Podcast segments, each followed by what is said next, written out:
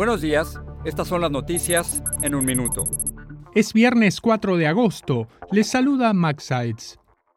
Donald Trump quedó este jueves en libertad bajo palabra con la advertencia de que no hable con testigos tras ser imputado en una corte de Washington, D.C. por sus intentos de revertir su derrota electoral en 2020. El expresidente se declaró inocente y su próxima audiencia será el 28 de agosto, cuando se fijará una fecha tentativa para el juicio.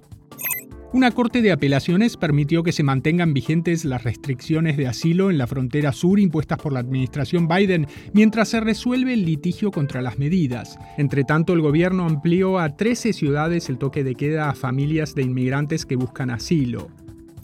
Dos efectivos de la Marina estadounidense fueron arrestados y acusados de proporcionar información militar confidencial a China, incluyendo detalles sobre ejercicios de guerra y material técnico, dijeron funcionarios federales. Este viernes se sortea el premio mayor de Mega Millions, que acumula 1.250 millones de dólares. Se trata de uno de los botes más grandes en la historia del juego. Más información en nuestras redes sociales y univisionoticias.com.